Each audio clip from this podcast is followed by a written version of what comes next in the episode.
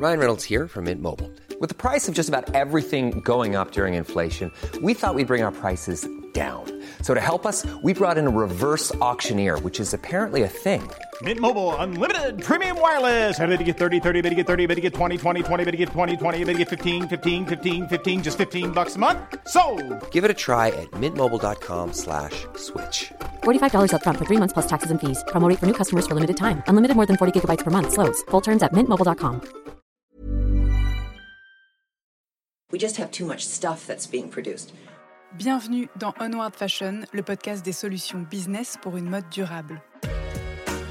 Je suis Victoire Sato, cofondatrice de The Good Goods, le premier média francophone sur la mode responsable. Sur ce podcast, je reçois des femmes et des hommes porteurs de solutions pour accélérer la transition sociale et environnementale de l'industrie de la mode. Je vous propose des outils tech, les conseils de marques engagées et de partager l'expertise d'entrepreneurs à succès. Ce podcast est conçu comme une bibliothèque de solutions concrètes, centralisées et immédiatement disponibles pour guider la mode dans son développement durable. Onward Fashion est diffusé chaque mardi sur toutes les plateformes d'écoute. Je vous invite à vous abonner à la chaîne ainsi qu'à notre newsletter business, disponible sur thegoodgoods.fr, pour œuvrer avec nous au reset de cette industrie. Bonne écoute Sur le marché de la basket, beaucoup d'acteurs s'emparent du recyclage, présenté comme la panacée écologique. S'il part d'une bonne intention, le procédé de recyclage lui-même peut être très énergivore parce qu'il requiert un démantèlement complexe de la chaussure qui est composé de nombreux matériaux. Supprimer l'étape du démantèlement a été l'objectif principal de la marque TBS dans la création d'une basket éco-conçue et éco-responsable. Ressource a été pensée dès sa conception pour rendre l'entièreté de la chaussure directement broyable. Il s'agit d'une basket vegan fabriquée avec 70% de matériaux recyclés et recyclable à 100%. Cet épisode a été réalisé en table ronde pour retracer l'ensemble du projet ultra innovant de TBS et avec lui, parler de l'évolution des savoir-faire traditionnels et du pouvoir de réinvention d'une marque historique de plus de 40 ans. Du fait du contexte sanitaire, nous l'avons enregistré à distance. J'espère que ça ne grèvera pas trop le plaisir de sa découverte et que vous y apprendrez autant de choses que moi. Très bonne écoute Bonjour à toutes et à tous, Anne-Laure Lecalvé, Franck Cardin et Julien Bianchi, bienvenue. Je vais euh, vous demander de vous présenter pour commencer, s'il vous plaît. Bonjour, euh, donc je suis Anne-Laure Lecalvé, je suis directrice marketing euh, chez TBS depuis bientôt 4 ans. Mon parcours professionnel a commencé en agence à Paris, en agence de publicité où j'étais directrice artistique. Puis avant de rejoindre TBS, j'ai connu une vie en tant qu'indépendante où je travaillais dans la création publicitaire toujours, mais où j'ai étendu mon expertise à la stratégie de marque, le contexte, le marché et l'amont et, et l'aval des campagnes, ce qui m'a permis d'élargir mon, spectre professionnel et donc de, passer chez l'annonceur et donc euh, chez TBS. Bonjour, euh, Franck.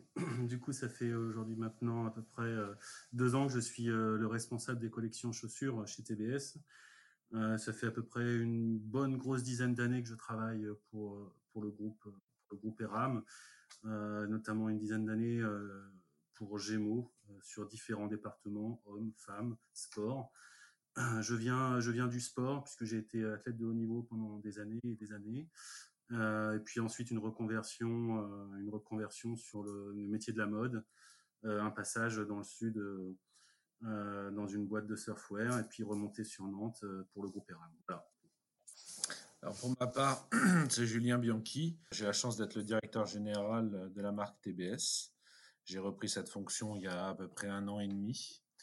Euh, mon parcours, il est, il est fait d'expériences dans la mode et dans le sport. Avant, j'étais euh, patron de l'offre euh, chez Kappa Europe pendant quelques années. Avant ça, j'ai travaillé chez VP également, où j'étais un commercial J'ai fait la halle aux chaussures, où j'étais responsable de marché. J'ai fait aussi d'autres centrales d'achat, où j'étais j'étais acheteur à l'international. Voilà, à peu près une vingtaine d'années d'expérience. Alors aujourd'hui, donc on va parler de, de cette marque qui euh, a pratiquement 40 ans. Est-ce que vous, vous, pouvez pardon, euh, nous faire un historique? Alors, la marque a mon âge. Elle est née en 78, elle a 42 ans. Euh, c'est une marque, euh, c'est la, première marque du groupe ERAM. Le groupe ERAM, c'est euh, une maison d'industriels, en fait. C'est un groupe qui a quasiment 100 ans Et il y a 42 ans, ils ont décidé de développer une marque. cette marque, elle s'est faite d'abord sur le produit, avant tout le produit. Elle s'est faite au travers d'un produit qui est devenu iconique aujourd'hui, qui s'appelle la Brandy, qui était un, produit pratiquant tennis. Et puis assez vite aussi sur tout l'univers nautique, où là on faisait des, chaussures bateaux. Euh, l'histoire vraiment première de TBS, c'est qu'on faisait des revêtements euh, de terrain. Parce que euh, TBS, ça veut dire ça. En fait, c'est un, terrain battu synthétique. C'est une terre de, en, synthétique qui reprend un peu la terre battue réelle. Donc on est parti de là. C'est un ADN sport loisir. Voilà. Et c'est un ADN beaucoup de créativité dans l'entreprise on a, eu la chance d'avoir des designers euh, un peu fous euh, qui ont toujours su euh, nous créer des modèles très différenciants du, marché et ça, a fait notre, force et un peu notre, marque de fabrique. Donc voilà, c'est une marque qui ces dernières années s'est un peu, un peu endormie, qui a eu un public un peu vieillissant euh, et, depuis maintenant un an et demi avec, euh, avec les équipes, on essaye euh, et on y arrive par moment à rajeunir sa, sa, clientèle. Donc concrètement, on a une grosse partie de notre chiffre d'affaires qui est réalisée sur le wholesale, c'est-à-dire au travers de revendeurs. Mmh on peut dire que ça fait 65-70% de notre chiffre d'affaires. Le reste est réalisé dans nos boutiques, une quarantaine de, de boutiques en propre, euh, et via le site e-commerce qui aujourd'hui euh, va réaliser à peu près 3,5 millions euh, à la fin de l'année, ce qui représente quasiment 17% du chiffre du chiffre du chiffre retail. Donc c'est pas anodin.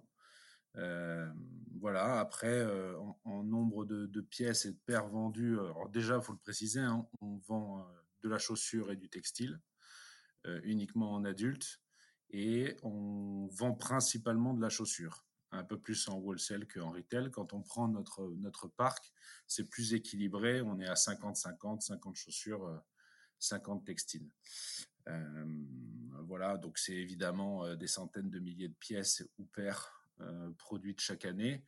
En termes de bassin de production, déjà, il faut, faut mettre en avant notre Made in France. Euh, il nous reste il nous reste deux usines et nous on utilise une usine. Quand je dis nous, c'est le groupe. On utilise une usine à Jarzé. Euh, c'est un système d'injection où là on, produit euh, entre 150 et 200 000 paires selon les selon les saisons. Donc ça c'est quand même une grande fierté. et puis après on est on est beaucoup sur le bassin portugais. on a quand même beaucoup plus de sourcing proche lointain, lointain. On a également euh, du Maghreb et on a un peu d'Asie. Voilà. Donc ça, c'est un peu le maillage de notre, euh, de notre sourcing. La répartition des points de vente en physique, euh, c'est en France, en Europe, dans le monde et des, revendeurs? Alors, nous, pour les revendeurs, pour la partie wholesale, c'est 80% en France. On a à peu près 1200 clients, donc on a là aussi un maillage très très large. Euh, on vend dans beaucoup de réseaux ce qui est une force et qui peut des fois être une, faiblesse. Euh, ça nous oblige à segmenter nos collections. Pour la partie euh, export à l'international, on est présent en Russie, on est présent dans toute l'Europe. on a des, grands pays qui sont l'Allemagne, la Belgique, l'Italie, l'Espagne, qui historiquement sont de très bons revendeurs TBS via le wholesale principalement. Euh, et après, on a nos magasins à nous, comme je vous l'ai dit, et là, c'est uniquement de la France.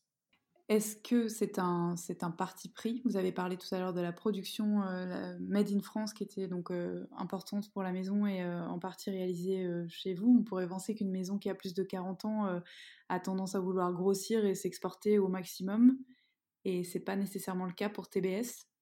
Alors, la chose, c'est que hum, le, projet que je propose, moi, depuis un an et demi, déjà, c'est un repositionnement de marque. Hum, c'est euh, rencontrer euh, un nouveau, euh, un nouveau public. Déjà, il faut être fort sur son marché domestique avant de pouvoir redéployer à l'international et surtout sur des terrains des terrains nouveaux. Donc c'est ce qu'on est en train de faire avec les équipes en ce moment. On est en train de consolider ce repositionnement. On est en train de valider cette nouvelle trajectoire et cette nouvelle stratégie. déjà, on essaye de le faire adhérer dans tous nos bassins historiques, et ça, que ce soit la France ou l'export. Et à partir du moment où on pourra valider tout ça et qu'on se sentira complètement à l'aise et complètement en adéquation avec la nouvelle histoire TBS, dans ce cas-là, on ira se, déployer à l'export de manière importante. Mais, aujourd'hui, il y a tout un travail de reconstruction qui est réalisé. Et après, enfin voilà, vous savez comme moi, 2020, c'est une année chaotique qui fait que bah, ça, ralentit un peu les, projets. Euh, et ça, voilà, il y a, effectivement, il y a des choses qui sont excellentes comme la ressource dont on va parler plus tard, mais il y a d'autres points qui font que le commerce est en souffrance et c'est c'est pas simple pour euh, valider des trajectoires. Est-ce que vous pouvez nous parler de, de, des valeurs, des piliers de la maison euh, à, son origine et puis euh, à l'heure actuelle Est-ce que ça a évolué? Alors, le, truc, c'est qu'il y a 42 ans, on faisait pas du business, on faisait pas de la chaussure euh, et du textile comme on peut le faire euh, aujourd'hui. Euh, les attentes, les préoccupations des consommateurs étaient, étaient pas du tout les mêmes. donc, encore une fois, c'était, on faisait de la chaussure, on était à l'époque très opportuniste. ce qui comptait avant tout, c'était le design. Le design, même si c'est prédominant aujourd'hui, attention, hein, je ne dis pas l'inverse, mais quelque part, il y avait un peu que ça. C'était plutôt comment on arrive vite sur le marché, comment on le vend au, juste prix avec le bon rapport qualité-prix. C'était des gens un peu qui étaient d'une certaine manière un peu fous aussi, hein, qui, qui amenaient beaucoup de, je, le redis, hein, mais beaucoup de créativité avec un ton toujours un peu décalé. Aujourd'hui, c'est différent. Il faut donner beaucoup, beaucoup, beaucoup plus de sens au collectionning que vous pouvez euh, proposer euh, aux consommateurs, beaucoup plus de sens à votre entreprise, à la raison d'être de votre entreprise, de votre marque, évidemment, que ce soit d'ailleurs pour les consommateurs ou pour euh, les collaborateurs. Ça, c'est évident. Donc nous, aujourd'hui, TBS, c'est surtout trois piliers forts que sont le Made in France. Et ça, effectivement, c'est quelque chose qui est commun à l'histoire, puisqu'encore une fois, nombreux produits, de nombreux produits ont toujours été euh, produits en France. Aujourd'hui, il nous reste que 200 000 paires, mais euh, il y a quelques années, c'était plus du million de paires. donc ça, ça c'est commun à l'histoire, évidemment, et commun un peu à l'histoire du groupe du groupe ERAM. Après, il y a l'innovation, et ça aussi, c'est quelque chose qui est très très ancré chez TBS. Pour la petite histoire, on a déposé un brevet dans les années 80, en même temps qu'une grande marque américaine. Euh, on a posé un brevet sur une semelle avec euh, une bulle d'air. Euh, déjà à l'époque, on était, on était très précurseur. Il y a, un, savoir-faire qui est extrêmement puissant dans le groupe ERAM et, chez TBS. On a des ingénieurs, on a un bureau d'études qui est, deux bureaux d'études qui sont très capé. Et donc, on a toujours de l'innovation dans nos, dans nos produits. Euh, aujourd'hui, on a une technologie où on injecte de la mousse euh, dans la semelle qui permet de remplacer toute une construction qui rigidifie euh, la chaussure. Donc ça, pour les connaisseurs, ils verront de quoi je parle. Mais c'est des choses très pointues et qui amènent à chaque fois beaucoup de confort. Donc l'innovation, deuxième pilier. Et le troisième pilier, qui est pas des moindres, euh, qui est toute la partie euh, sociétale, environnementale, avec le mantra du groupe qui est le Change for Good, qu'on échangera peut-être un peu plus tard. Mais... Et ça, en plus, ça donne beaucoup de sens euh, aux équipes, ça donne beaucoup de sens à ce qu'on fait tous les jours. Et je suis profondément convaincu qu'en plus, ça sera la norme demain. Donc, autant être les précurseurs et autant, autant défricher ce terrain-là. Euh, voilà, voilà ce qui peut, ce qui peut fondamentalement changer avec l'histoire, c'est ce, ce, nouveau pilier, mais qui est, euh, j'ai envie de dire, en totale adéquation avec ce qui est en train de se passer sur le, sur le, sur le marché et dans notre monde. Donc euh, là, pour le coup, Ça va faire maintenant deux ans qu'on travaille sur cette orientation et je pense que les événements nous donnent raison. Est-ce que vous pouvez nous donner un ordre d'idée de ce que ça représente en termes, admettons, de pourcentage du chiffre d'affaires, l'investissement dans la recherche et développement et donc ce troisième pilier que vous venez de décrire. Et également, est-ce que ça représente en termes de volume de produits développés chez vous qui soient éco-conçus sur l'ensemble de la gamme? Alors, la chose, c'est qu'en fait, il y, a un peu une euh, superposition euh, des piliers, parce que quand on fait euh, du Made in France, évidemment, c'est pas un produit qui vient d'Asie. Quand on, quand on travaille le cuir, qui est à la base un déchet, on est plus vertueux. donc aujourd'hui, on est plutôt aux alentours d'un gros tiers, voire plus, de notre collection qui représente cette éco-conception. quand on considère aussi le Made in France. Euh, et après, l'innovation, c'est pareil, il y a beaucoup d'overlapping, puisque quand vous faites la ressource ou quand vous travaillez sur des déchets de, poissons pour travailler un fil, un fil mèche, ben, là aussi, c'est pareil, c'est de la recherche et, développement, mais qui va aussi dans, dans la partie éco-conçue. Donc tout ça, un peu ce télescope, ce qui fait qu'aujourd'hui, on est sur une trajectoire on va arriver à plus de 50% de nos collections euh, qui sont travaillées sur ces trois piliers, euh, qui passent au filtre des trois piliers. Et l'idée, c'est qu'à 2025, c'est-à-dire demain, on soit à 100%. D'accord. Très bien, oui, effectivement, c'est à court terme. Et alors, vous avez mentionné le programme euh, Change for Good, enfin le, mantra Change for Good, qui est aussi un programme du groupe ERAM. Est-ce que vous pouvez étayer un petit peu?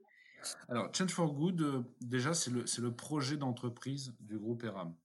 C'est euh, le projet de la maison ERAM et qui donne un peu le cap euh, à, notre, entreprise.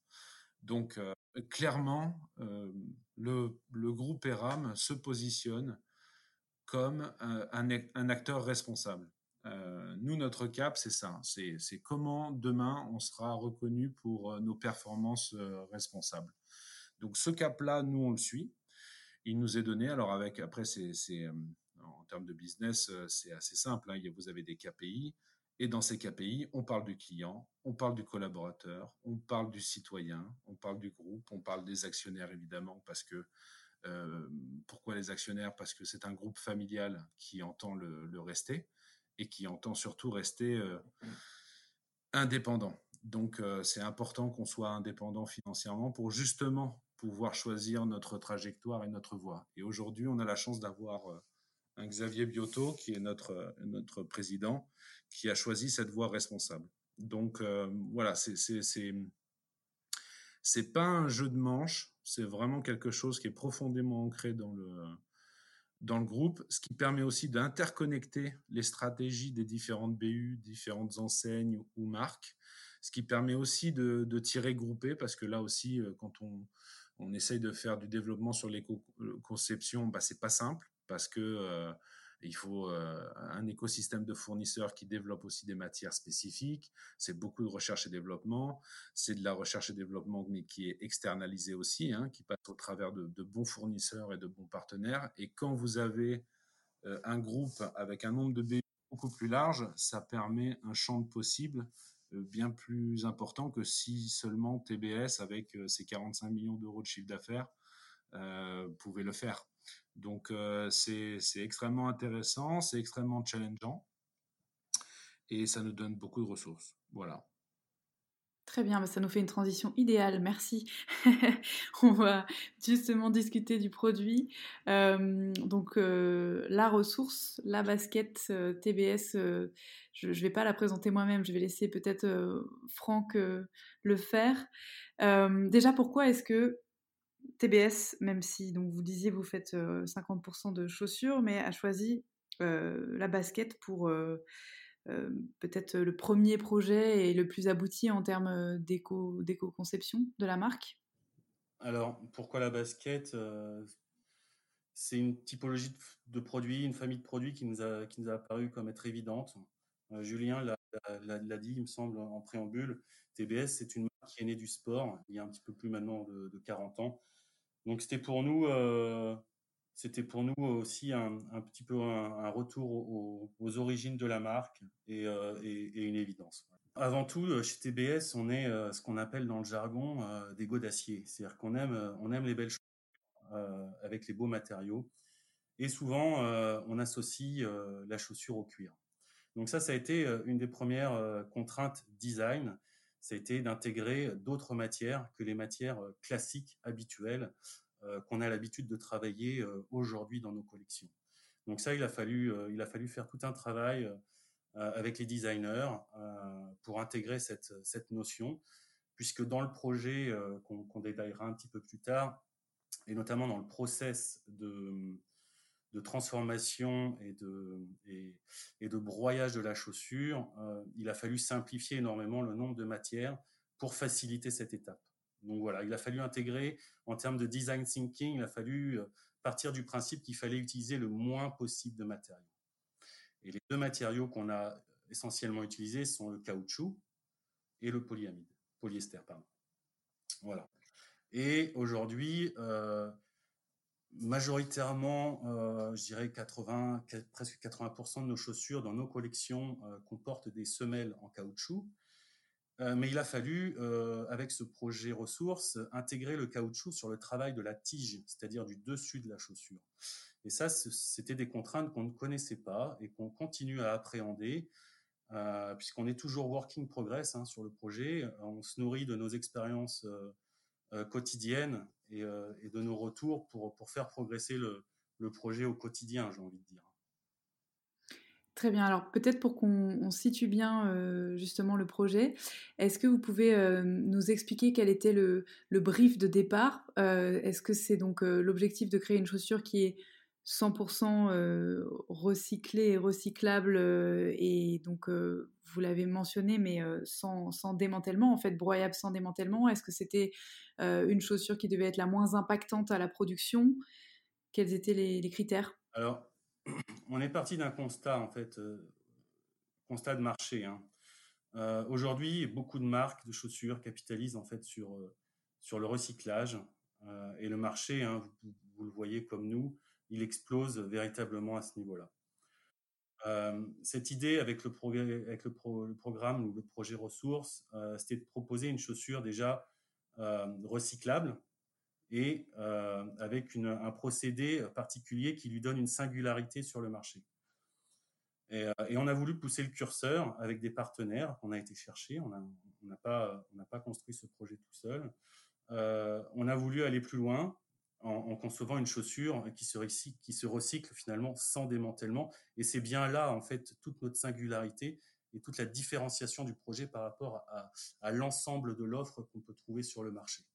Est-ce qu'on peut reprendre ensemble en détail l'ensemble des, phases de développement? Alors, la chaussure aujourd'hui est, réalisée avec simplement deux matériaux. Ce qui fait qu'en termes d'approvisionnement et de, travail de la matière, ça simplifie énormément euh, les choses. Par contre, ça la complexifie énormément en termes de, en design, puisqu'on a un certain nombre de contraintes. Euh, ce sont des matériaux, comme je vous disais, qu'on n'avait pas forcément l'habitude chez TBS, parce qu'on est euh, une marque qui travaille énormément le cuir. C'était des matériaux qu'on n'avait pas l'habitude de travailler. Donc là, on a, on a, vraiment fait face, et on continue à faire face à un certain nombre de problèmes. donc il a fallu, il a fallu appréhender tout ça. Euh, et, intégrer, euh, et intégrer le fait, comme je disais également, que, euh, que, que, dans ce process de, de broyage, pour qu'il soit le plus rapide possible et le plus efficient possible, qu'un minimum de matériaux soit utilisé.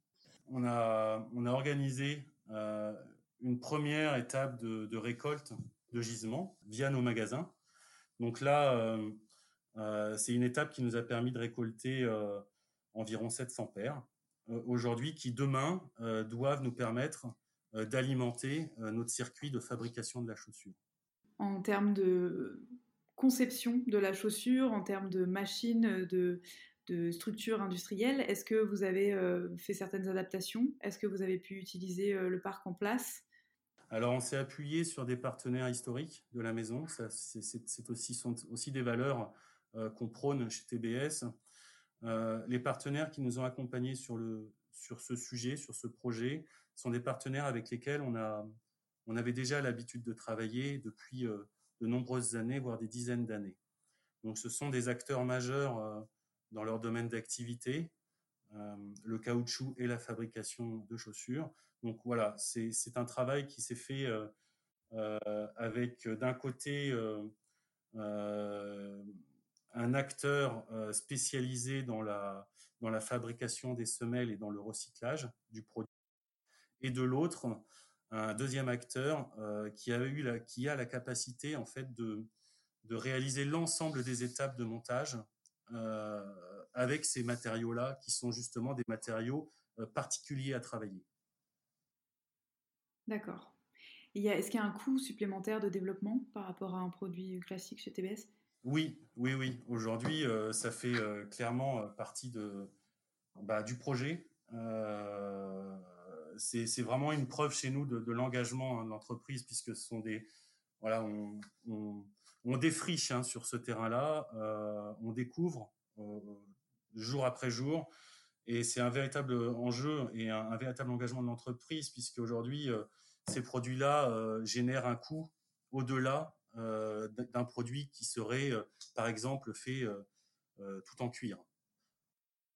La, matière, matière qui est essentiellement utilisée, qui est le caoutchouc et le, caoutchouc recyclé, donc, sont des matériaux qui, qui, sont extrêmement chers et qui apportent durabilité, effectivement, mais ce sont des, voilà, sont des, matériaux quasiment aussi cher, voire plus cher que, certains cuirs aujourd'hui qu'on trouve sur le marché. Et comment vous faites euh, du coup sur le produit fini Ces, coûts-là sont absorbés euh, sur, euh, et répartis sur l'ensemble de la gamme Il y a une vraie différence dans la mise sur le marché en termes Alors, Le, sur la mise au marché, le, positionnement prix de, de, la, de la chaussure, aujourd'hui, on a un stretch puisqu'on a, on a, on a débuté le projet avec une chaussure positionnée à 129 euros. Qui était la, version 1 de notre projet ressources. Aujourd'hui, on a, on a légèrement démocratisé notre offre euh, pour, pour avoir une offre positionnée en dessous des 100 euros, puisqu'on a une ressource version 2 aujourd'hui qui est positionnée à 99,90 euros. ceci étant, je reviens sur l'engagement de TBS sur, ce, sur cette partie-là, puisque en termes de rentabilité, clairement, aujourd'hui, la rentabilité de ce projet, elle, elle n'est pas bonne, en tout cas, elle n'est pas suffisante. Euh, et ça, ça, on peut intégrer cette, euh, cette partie-là hein, dans les investissements, dans les investissements globaux de la marque euh, sur, sur l'éco-conception. Donc voilà, malgré le fait que ce soit un projet qui ne soit aujourd'hui pas tout à fait rentable, il reste figure de proue et il reste une des priorités de la marque. Et alors, entre la V1 et la V2, vous pouvez nous expliquer les évolutions, les différences? Alors, tout simplement, on a, on a, on a travaillé en ce qu'on appelle dans notre jargon en cost breakdown, donc avec, euh, en fait, euh, voilà, avec, euh, avec une, feuille de coût. Et, et, pour l'objectif de la V2, justement, c'était de venir, de rendre, enfin, c'était exactement ça. L'objectif et la, la, feuille de route pour la V2, c'était de rendre accessible au plus grand nombre l'éco-conception avec ce projet. Donc c'est pour ça qu'on a souhaité, qu'on a travaillé pour absolument offrir une chaussure euh, sous les 100 euros. Et il y a eu un travail de, matériaux et d'allègement, euh, enfin tout un travail d'aménagement autour du produit qui a été fait pour, qu'on puisse arriver à, à descendre sous cette barrière des 100 euros. Très bien. Et en termes, alors esthétique pure, c'est vrai que quand on pense matière recyclée, on peut penser qu'il y a certaines contraintes, justement dans le et un rendu final qui est limité, soit dans le choix des couleurs, soit dans l'aspect par exemple des semelles. Est-ce que ça a été votre cas? Et est-ce que vous pouvez nous parler de l'accueil global sur le marché, l'accueil des clients? Bien sûr, ça a été, ça a été une, grosse problématique et ça a été une des contraintes en termes de design euh, quand on a euh, commencé à se, poser sur le projet, puisque le portefeuille de solutions alternatives euh, en termes de matériaux aujourd'hui explose, mais quand on avait, quand on revient dans quelques mois, quelques dizaines de mois en arrière, au moment où on a commencé à réfléchir sur le projet, peu de solutions existaient finalement. Et en tout cas, pour rentrer dans le process de broyage qui fait notre particularité, puisqu'il n'y a pas de démantèlement, il fallait encore se, contraindre de nouveau. Donc ça, oui, il y a des contraintes en termes de, de design, il y en a eu. Euh, et après, euh, aujourd'hui, on continue euh, à travailler ce projet. Il fait toujours partie des collections et continuera à le faire. Aujourd'hui, on finalise la tournée, le commerce vient de finaliser la tournée de prise d'ordre pour l'été 2021. Aujourd'hui, on, a une douzaine de références qui sont référencées sous le programme ressources. Euh, c'est environ 3% de la collection. Voilà. Alors, 3% de la collection, ça ne représente pas l'intégralité de notre programme d'éco-conception, puisque nous avons d'autres alternatives euh, avec d'autres solutions. Mais en tout cas, aujourd'hui, 3% de notre collection est dédiée et rentre, j'ai envie de dire, rentre dans le programme ressources. Et le programme ressources égale pas de démantèlement. En termes de durabilité, justement, cette, euh, sujet des matières, est-ce que euh, vous avez fait des tests Est-ce que cette chaussure euh, est faite pour durer, même si elle est recyclable a priori à l'infini? Évidemment, en fait, cette notion de durabilité nous a semblé hyper importante sur ce projet, puisqu'elle fait elle est assimilable, enfin la durabilité égale conception chez nous. La durabilité, euh, on n'a pas attendu de commencer à faire des produits éco-conçus pour, l'intégrer dans nos collections. Ça fait partie des prérequis chez TBS. Euh, et évidemment, nous avons réalisé des tests, notamment sur, euh, sur l'abrasion et l'usure de nos semelles. Et aujourd'hui, on est, assez fier de dire qu'une chaussure qui rentre dans le projet ressources, dans le programme ressources, a une durée de vie à peu près de deux ans, hein, si elle était portée 8 heures par jour, 7 jours sur 7. Voilà. Alors, on peut se douter qu'un produit recyclé est moins impactant qu'un produit euh, neuf fabriqué à partir de matières premières nouvellement extraites. Maintenant, est-ce que vous avez euh, une manière de le démontrer euh, Est-ce que vous avez été accompagné sur la mesure d'impact, sur l'analyse du cycle de vie du produit? Alors aujourd'hui, on est work in progress sur ce projet-là. Ceci étant, on a, des chiffres quand même sur lesquels on peut avancer. Euh, puisque nous avons réalisé pas mal de... Euh, on a, réalisé une ACV sur, euh, sur une typologie de produits qui nous est chère, qui, qui, sont des baskets qui sont réalisées aujourd'hui au Portugal, donc fabriquées en cuir. Aujourd'hui, ce sont des, sont des, des produits qui, qui génèrent 5,83 kg de CO2 par produit sur la fabrication au Portugal. Donc le projet ressources est fabriqué au Portugal. Euh, si on compare à, une, production qui, euh, qui, serait faite en Chine euh, sur un produit comparable, on passerait de, 5,83 à 11,07 kg de CO2 par produit. Donc rien que le fait déjà que le produit soit produit sur un bassin proche, on est déjà extrêmement performant en termes de, de gains de CO2. Et après, pour le reste, nous sommes work in progress sur, sur la réalisation d'un ACV complet sur le projet. On a mentionné donc brièvement vos partenaires au Portugal. Je voudrais savoir en, interne, est-ce que ça a nécessité la formation euh, spécifique des personnels? Euh, Est-ce qu'il y a eu des parties prenantes euh, à convaincre? Ce projet, depuis le départ, fait l'unanimité. C'est au-delà d'être un projet de marque, c'est également un projet de groupe, j'ai envie de dire. Et c'est au-delà de tout ça, c'est encore plus un projet. c'est un projet de, ben, c'est un projet d'entreprise c'est vraiment notre, euh, notre projet moteur, comme on pourrait dire, euh, c'est notre locomotive, c'est notre pointe de pyramide euh, qui tire toute l'entreprise aujourd'hui vers, vers l'éco-conception. Et, on est, on est ravis d'avoir ramené il y a quelques semaines le trophée de la mode circulaire. et croyez-moi, l'ensemble des collaborateurs qui, ont, qui accompagnent le projet au quotidien étaient, extrêmement fiers de cette récompense.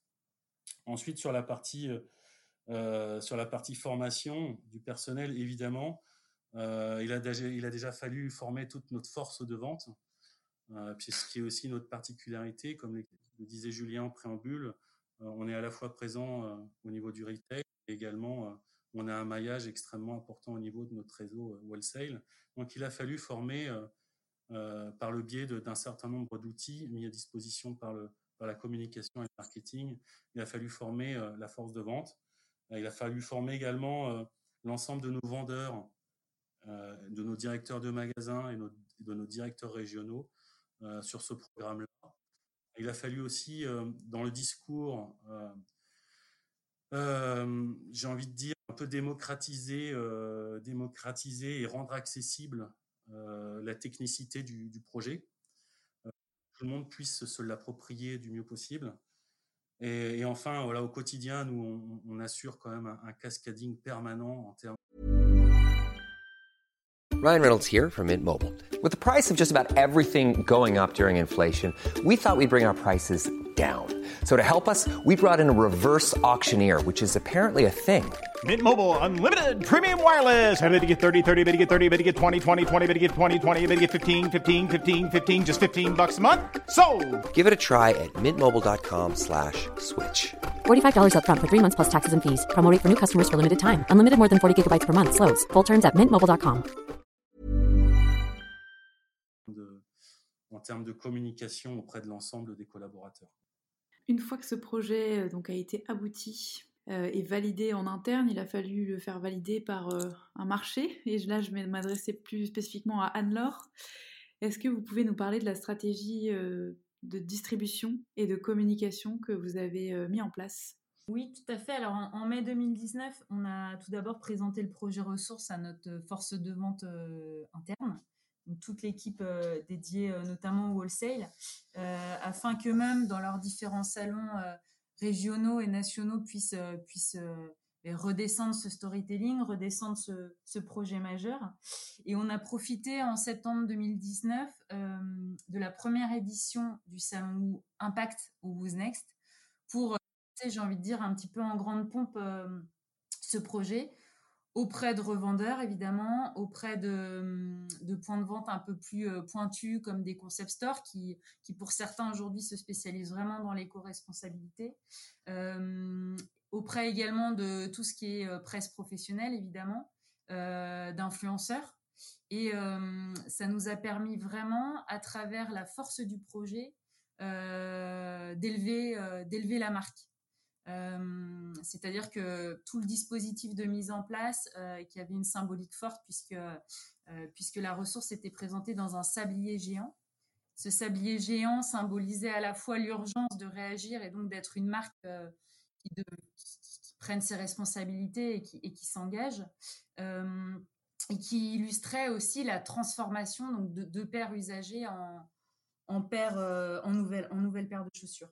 Euh, parallèlement au salon Wooznext, donc dès septembre, on a lancé euh, dans nos boutiques une sensibilisation de nos clients par notre force de vente retail avec nos responsables de magasins et aussi nos vendeurs, avec pour appui donc ces fameux bacs de collecte qui nous ont permis donc d'acculturer nos clients à cette nouvelle façon de consommer et à l'idée de se dire euh, et pourquoi pas, je ramène un produit demain et dans six mois, j'aurai une paire euh, qui sera née euh, de, la, de ce fameux gisement qu'on a, a pu récolter pendant, pendant cette période.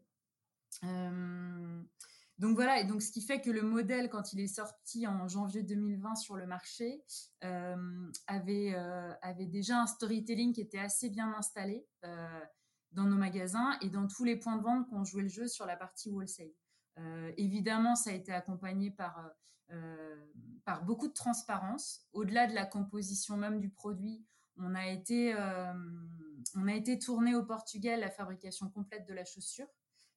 parce qu'effectivement, c'est ce public qu'on souhaite toucher qui est plus sensible au mieux consommé, qui est en recherche de traçabilité, de transparence, est un public qui gratte beaucoup les informations. Donc, il était important pour nous d'être très transparent. Donc c'est vrai que ces vidéos euh, non exhaustives sur aucune étape de cette fabrication ont permis vraiment aussi d'asseoir et de donner du crédit à notre discours. Euh, donc voilà, donc entre les vidéos, euh, le discours en magasin, des leaflets dédiés sur exactement la, fabrication et la, durée, et la durée de vie de ce produit ont permis d'acculturer tout le monde et de convaincre aussi, je pense, et euh, tous ces revendeurs et, tous ces clients qui ont, euh, qui vont acheter le produit.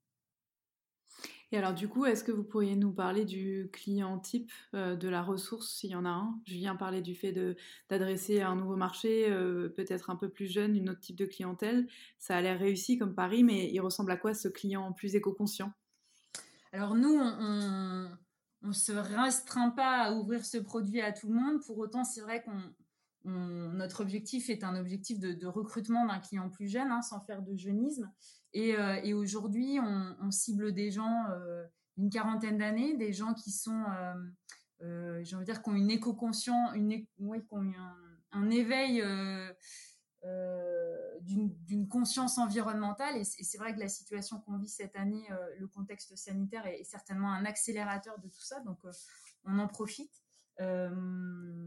Après, je pense que l'important dans toute cette histoire était surtout justement de créer ce storytelling de donner du sens à l'acte d'achat, de rendre le consommateur, quel qu'il soit, consommateur, euh, et, de la culturer à, cela, de la culturer aussi euh, aux marques qui font bouger les lignes, qui, changent structurellement l'offre produit qu'elles proposent, et puis de, leur garantir transparence, vérité.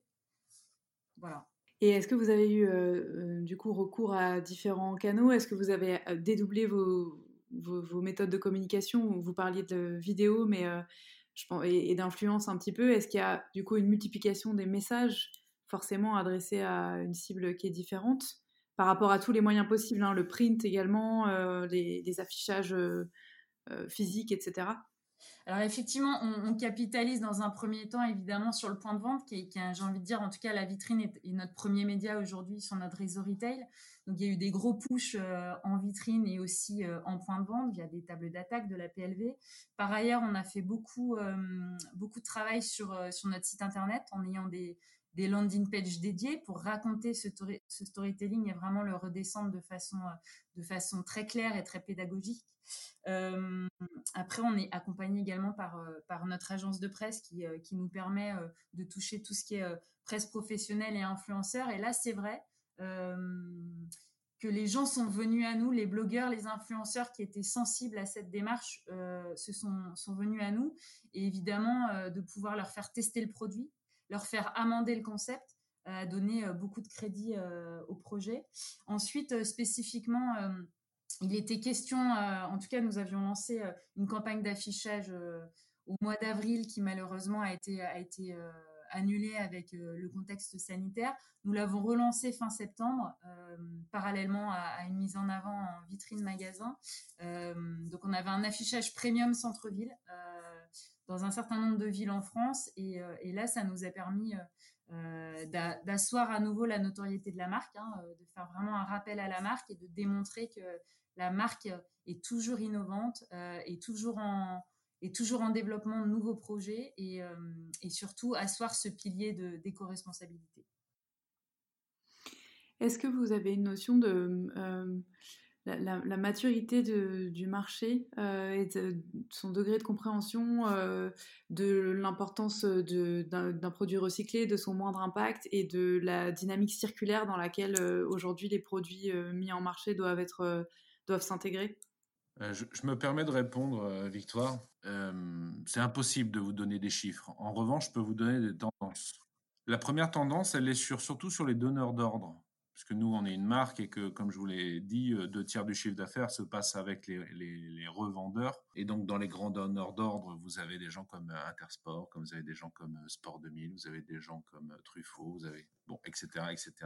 Et donc, ce que je peux vous dire déjà, c'est que euh, l'appétence pour euh, l'éco-conception était euh, en train de monter gentiment. Et on va, on, va jouer en, termes de temporalité sur avant Covid, après Covid. Donc avant Covid, c'était quelque chose qui était présent, mais qui se transformait pas facilement parce que là aussi, il faut acculturer les gens.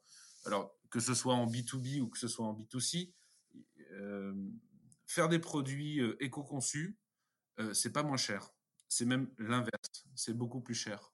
Euh, on est obligé aujourd'hui de faire beaucoup de recherche et développement. Ce sont des filières qui doivent se monter, qui, se montent, qui ne sont pas rentables. Nous-mêmes, quand on lance des produits, la rentabilité est moindre, voire nulle selon les produits. Donc, ce sont des engagements extrêmement forts. Et souvent, on arrive avec des produits où c'est 10, 15 euros plus cher qu'un produit, on va dire, lambda ou normal, à conception, on va dire, identique. Et, le prix était quand même un, fort driver, hein, que ce soit en France ou dans d'autres. donc c'est souvent un frein. Ok, très bien, sauf que là aussi, quand on gratte et quand on fait quelques études quali sur le consommateur, dans les verbatims qui ressortent, c'est bah, si c'est du recyclé, c'est moins cher puisque c'est de la poubelle. Encore une fois, hein, il faut vraiment acculturer les gens sur, le, sur, ce, sur cette chose qui est contre-intuitive en fait. L'éco-conception, ça coûte plus cher. Donc avant Covid, c'était quelque chose qui, voilà, on, jouait des coudes, on sentait une sensibilité, c'était, il m'en faut un peu dans mon collectionning, dans mon mix produit, mais ça s'arrêtait là. Et puis, c'est un peu monté en puissance, et là, euh, après Covid, on sent un vrai, vrai, vrai accélérateur. Là, on, sent une prise de conscience euh, extrêmement forte. Et là, on a des donneurs d'ordre qui, euh, qui commencent à appuyer, qui, qui, à appuyer sur le, sur le crayon pour avoir trait beaucoup plus large. nous, ça nous permet aussi ben, d'imaginer nos programmes de manière beaucoup plus massive. Encore une fois, moi, le challenge que je donne aux équipes, c'est qu'on est en valeur d'offre. Nous, notre, notre job, c'est de développer des collections toujours plus pertinentes pour nos consommateurs, euh, de, euh, produites de manière frugale euh, pour les offrir au plus grand nombre. Donc, et, le levier du volume est vraiment un levier important et essentiel si à un moment on veut pas, on veut, enfin, on veut que le produit descende de 20, 30, 40 euros pour pouvoir justement l'adresser au plus grand nombre. Parce qu'un produit à 99 euros, on est tous d'accord pour dire que tout le monde n'est pas capable de, se le payer. C'est dommage parce que, euh, en fait, la question, elle n'est pas tant dans la déconsommation, auquel je crois peu, parce que le, monde a besoin de faire, euh, de fonctionner économiquement parlant. En revanche, si vous transformez tous les produits qui sont produits, qui consomment du gisement naturel, qui sont euh, très consommateurs de CO2 et que vous les remplacez par des, par des projets innovants, éco-conçus, euh, beaucoup plus respectueux de la planète, là je, là, je pense qu'on commence à toucher quelque chose d'intéressant. Donc euh, voilà, voilà ce que je voulais, euh, ce que je voulais vous dire sur, sur le changement un peu de, de mindset. maintenant, au niveau du consommateur, on est encore dans quelque chose qui est présent dans la conscience de ceux qui en ont les moyens. Quoi. J'ai souvent, j'ai souvent l'habitude de, malheureusement opposer un peu, euh, c'est un, terme un peu à la mode en ce moment, les, ceux qui sont euh, fin de mois versus fin du monde. Euh, c'est bien triste et c'est malheureux. en revanche, en revanche, comme justement il y a un changement de paradigme, il y a un changement d'appétence, il y a une plus grande appétence chez les donneurs d'ordre, bah, plus de volume, nous, ça nous donnera d'autres leviers, d'autres moyens d'investissement, euh, et on pourra faire baisser nos prix, et justement, ça pourra, euh, ça pourra permettre au plus grand nombre euh, d'accéder à ce genre de produits. Voilà. Et au-delà du prix, s'il y avait un effort de, de, pédagogie, un rôle vraiment éducatif de la marque, vous diriez que vos outils passent, passent par quoi? Parce qu'il y a plein de supports possibles. En fait, vous avez parlé aussi bien du digital, des vidéos que de l'éducation qui passe par les vendeurs, euh, il y a la PLV, il y a euh, la communication écrite. Qu'est-ce quelle est votre stratégie à ce niveau? Je vais laisser parler, euh, je vais pas, laisser parler Anne-Laure sur peut-être les supports vraiment techniques, réseaux sociaux. En tout cas, le meilleur support, c'est l'humain, c'est le vendeur. Et je crois que le meilleur support, c'est un vendeur qui est convaincu de ce qu'il vend et qui parle avec le cœur.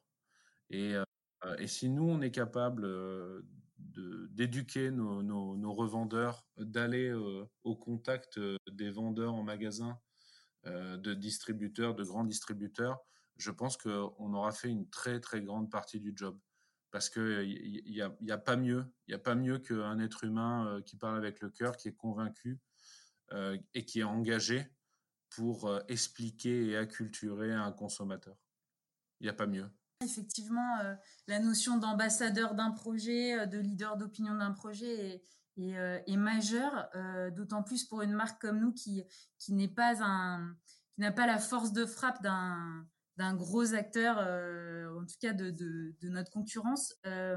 et du coup, c'est vrai que s'il y avait peut-être un point sur lequel on a travaillé euh, de façon très très précise. C'est surtout le développement euh, et le recrutement euh, d'un conso à travers le digital et les, réseaux sociaux, parce que ça nous, ça nous permet d'être très en programmatique, d'être réactif, d'être sur un pilotage, j'ai envie de dire, peut-être pas quotidien, ce serait exagéré, mais à minima hebdomadaire. Et c'est vrai qu'avec toute l'équipe, d'aller capter cette audience captive sur ce typologie de sujets euh, dans le milieu de la mode, mais, euh, mais par ailleurs euh, intéressé à la façon dont on consomme de façon générale, nous permet de capter ces gens-là et nous permet, si on arrive à les convaincre, que eux deviennent ambassadeurs du projet auprès de leur propre communauté.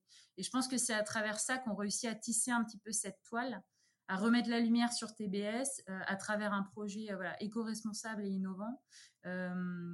parce qu'effectivement, nos magasins et nos revendeurs sont les, les, premiers porte-parole des projets.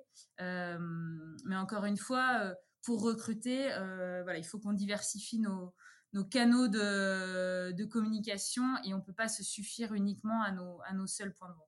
Ça nous permet encore une fois de faire une, transition intéressante sur la transformation de, des modes de distribution en contexte Covid et particulièrement donc les points de vente physiques. Avant ça, on va peut-être, euh, Julien, si vous voulez bien, euh, reparler un tout petit peu de l'aspect vraiment business pur, euh, du modèle économique qui a derrière ce, projet, le, pourcentage que ça représente dans votre activité et puis la rentabilité escomptée. Vous avez parlé du fait que ce n'était pas encore rentable ou suffisamment, mais quels sont les objectifs, aussi bien en termes de capital financier que de de rentabilité écologique, si on peut dire, de réduction d'impact euh, carbone de la marque au global? Alors déjà, euh, ça représente une part infinitésimale de notre business, euh, le projet ressources. Là, on est vraiment dans un, haut de la pyramide. quand, on, quand on réenglobe tous les produits éco-conçus où on travaille avec des, des matières recyclées, c'est différent. Mais un projet comme ressources, avec l'argent qu'on a investi le fait d'essayer de, le rendre accessible au plus grand nombre, c'est vraiment un engagement. Ça, a une dimension qui est autre que juste euh, chiffre d'affaires, rentabilité. Vous voyez ce que je veux dire? Ça, a quand même une force de symbole pour l'entreprise.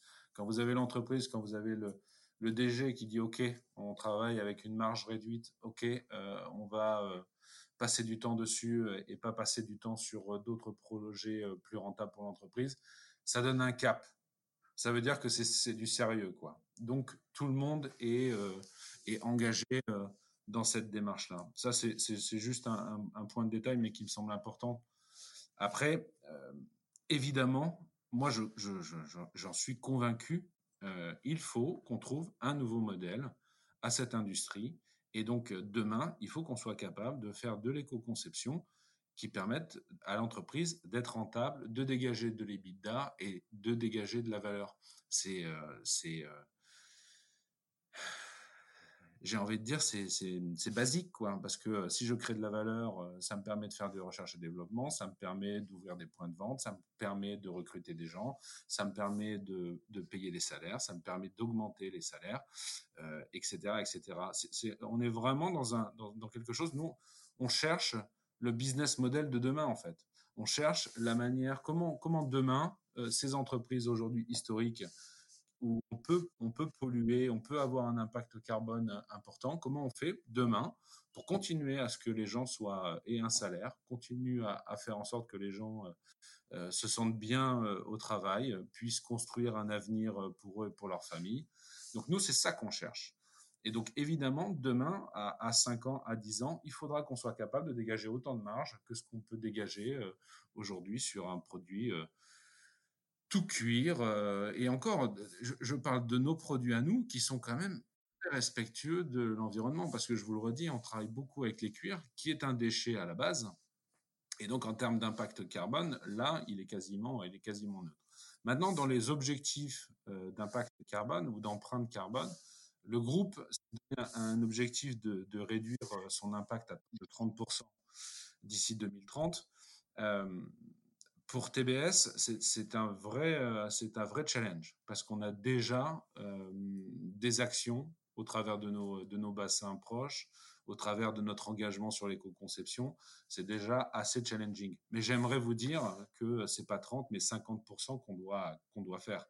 Et peut-être que même demain, c'est pas tant le pourcentage de réduction, mais c'est plutôt la production de CO2 qu'on peut faire aujourd'hui, euh, durer quasiment à néant.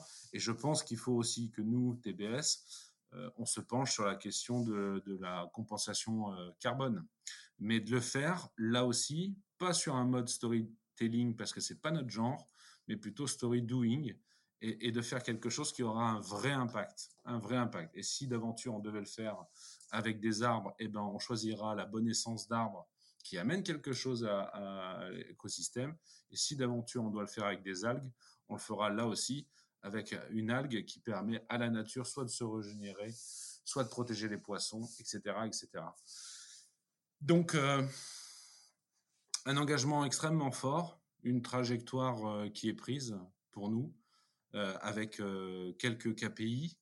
maintenant, je, me, donne le droit de les dépasser quand on pourra de nouveau travailler correctement, parce que je vous avoue quand même qu'on est pas mal chahuté dans cette période et que c'est pas toujours simple de, de s'organiser et d'aller de l'avant dans cette période de Covid. On va, on va y revenir juste après. Est-ce que vous avez euh, exploré d'autres euh, possibilités, euh, d'autres marchés, donc soit sur des nouvelles gammes de produits éco-conçus, soit sur carrément d'autres modèles économiques, la location, le leasing, etc. par exemple? Alors ça, c'est des sujets qu'on va adresser en 2021.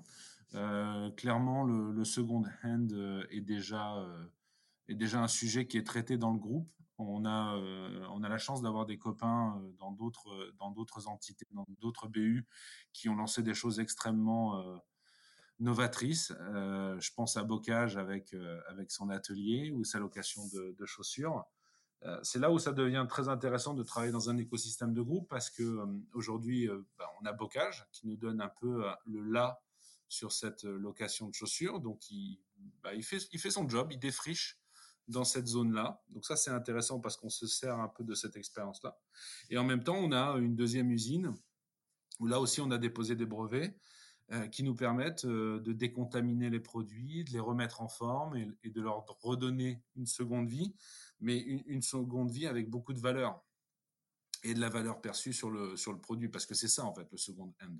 Euh, ben, j'ai envie de te dire, tout le monde pourrait se mettre au second euh, l'idée, c'est de donner de la valeur au produit qui est vendu en second hand. Donc ça, c'est un sujet qu'on va adresser nous en, 2021 parce qu'on considère que c'est majeur. Euh, on n'a rien inventé, hein, il suffit de lire un peu les études et, on suffit de voir un peu l'engouement des consommateurs pour ce, pour ce marché et, quelques success stories. Euh, donc on pense à ça, mais on pense à d'autres projets que je peux pas vous dire euh, pour le moment parce que parce que voilà c'est en train d'être travaillé. Et je pense que ça ça va permettre là aussi à TBS de sortir un peu de sa zone de confort. Mais, mais on réfléchit un peu à tout ça. C'est la preuve que notre notre industrie est en train de se réinventer.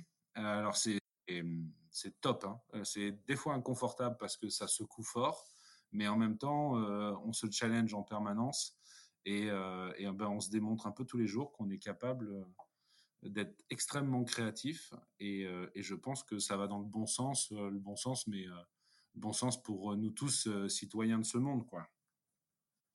Effectivement, là, on est tous en phase de, de comment dire d'apprentissage euh, de résilience et de et d'agilité.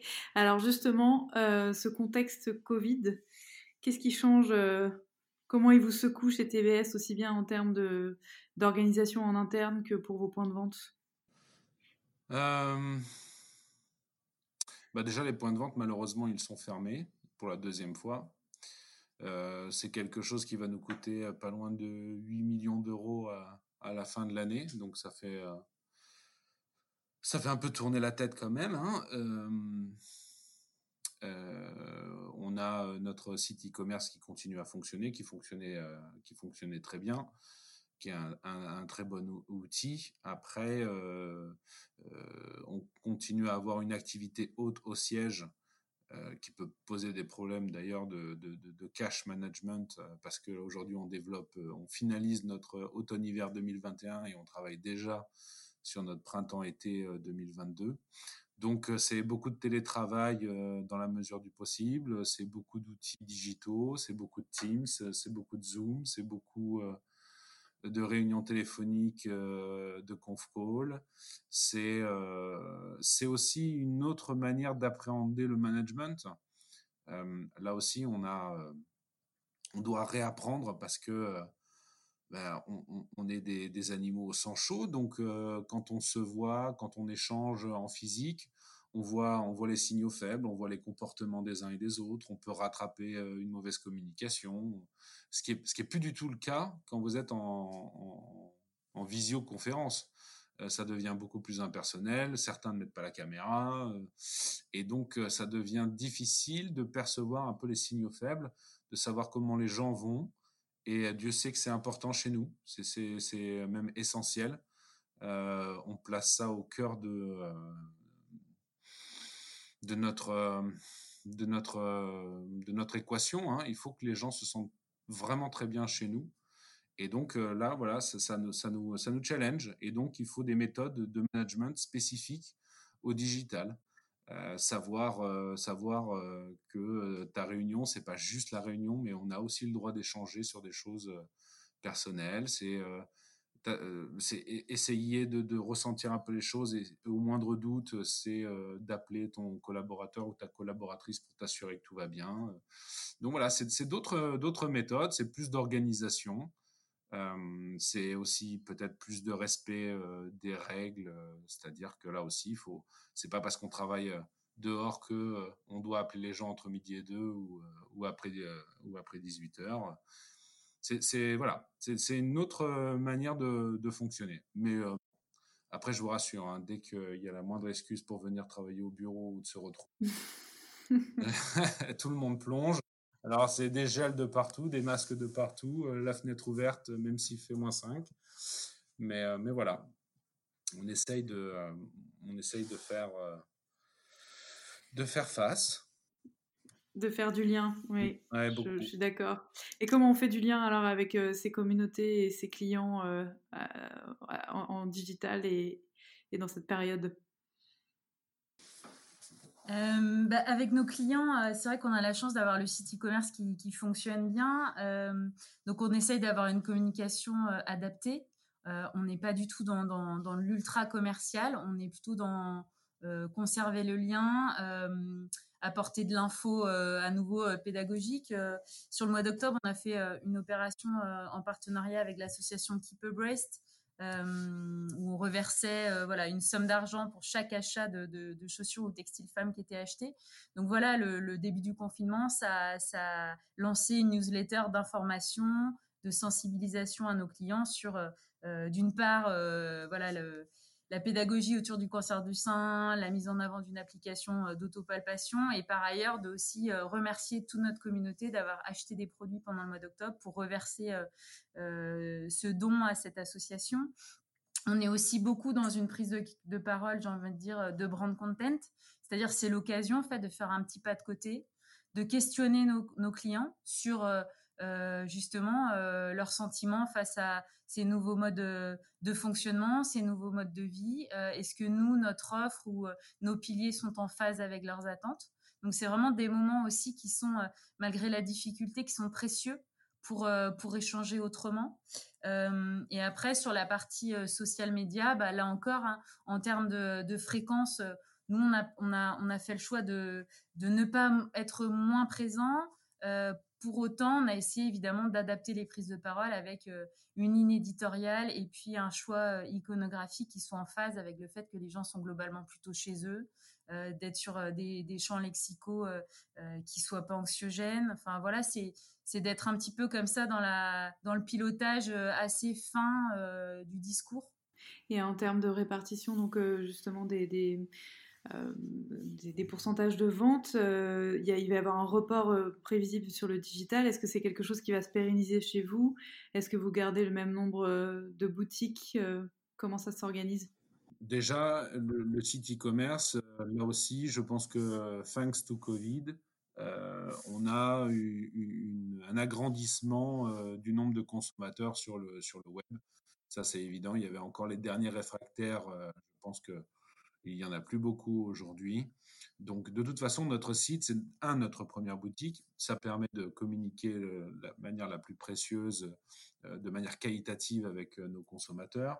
Aujourd'hui, il est en performance et, et, on va continuer à investir et investir beaucoup d'argent pour, pour le développer et améliorer l'expérience utilisateur et offrir d'autres options, euh, encore une fois, à nos clients. Donc là, il n'y a pas de sujet hein, sur, le, sur le site e-commerce. C'est un peu la voie royale.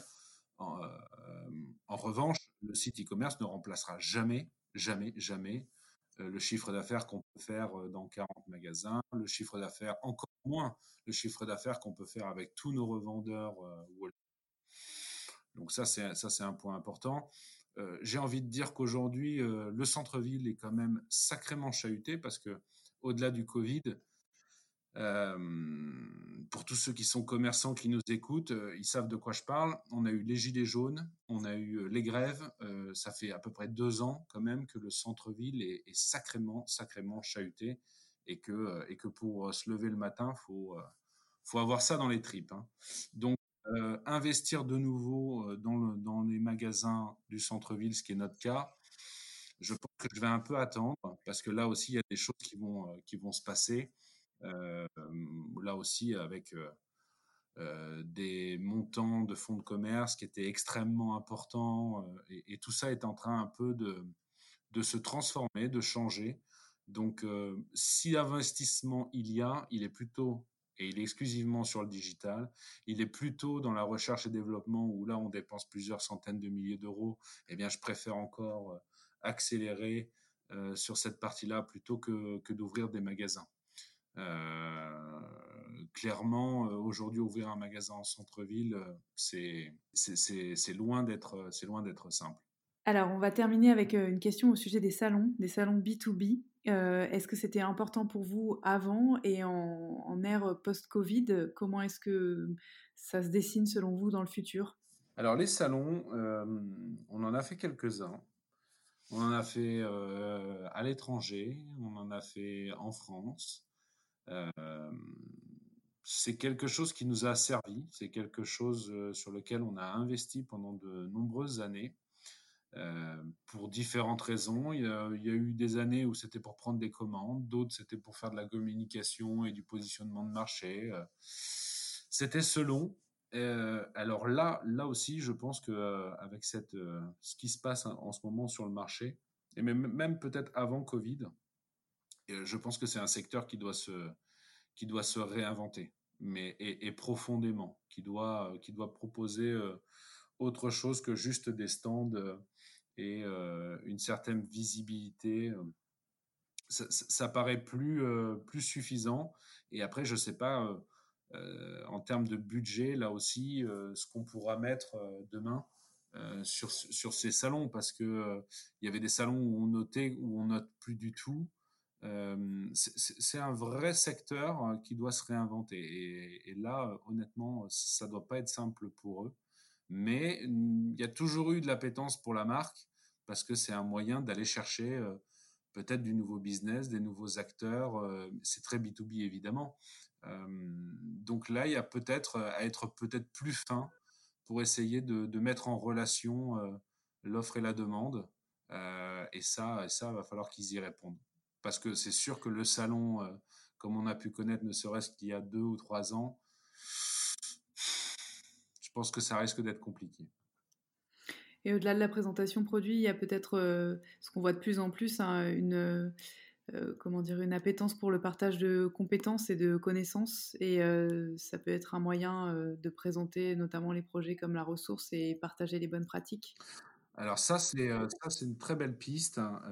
c'est une très belle piste. Nous, on participe à la Cherbali, qui est un groupement d'entreprises pour essayer justement de répondre à tous les enjeux de, de l'éco-conception. On, a la chance d'avoir de super intervenants euh, qui viennent de chez le Petit Bateau, qui viennent de chez euh, Decathlon. C'est extrêmement puissant, c'est-à-dire que chacun vient un peu avec ses tips, chacun vient un peu avec ses projets et ses interrogations, et puis on échange et on essaye de, se dire voilà sur quoi on pourrait bosser ensemble pour faire un peu avancer les choses. Et typiquement, euh, bah voilà, la filière, ne serait-ce que la filière de, récup de, de, de récupération de, gisements de matière, c'est de transformation. Euh, vous êtes seul, même pour un groupe qui, comme Eram qui fait un milliard, mais c'est injouable d'investir et de développer une filière euh, tout seul.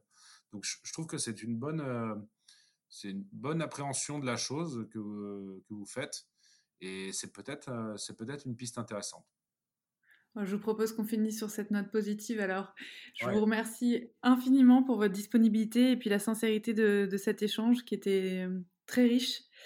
Euh, et je vous dis ben, bon courage pour la suite. Alors, on va suivre les aventures de TBS derrière nos écrans jusqu'à ce qu'on soit autorisé à retourner en boutique. Merci. Merci. Merci, Victoire. Au les cœurs. Merci pour votre écoute.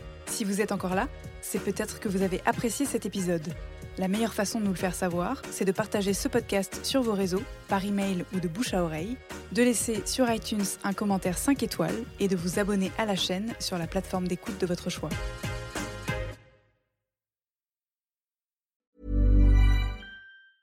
Hey, it's Danny Pellegrino from Everything Iconic. Ready to upgrade your style game without blowing your budget?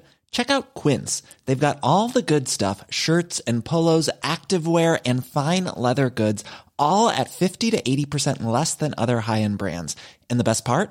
They're all about safe, ethical, and responsible manufacturing. Get that luxury vibe without the luxury price tag. Hit up quince.com slash upgrade for free shipping and 365 day returns on your next order. That's quince.com slash upgrade.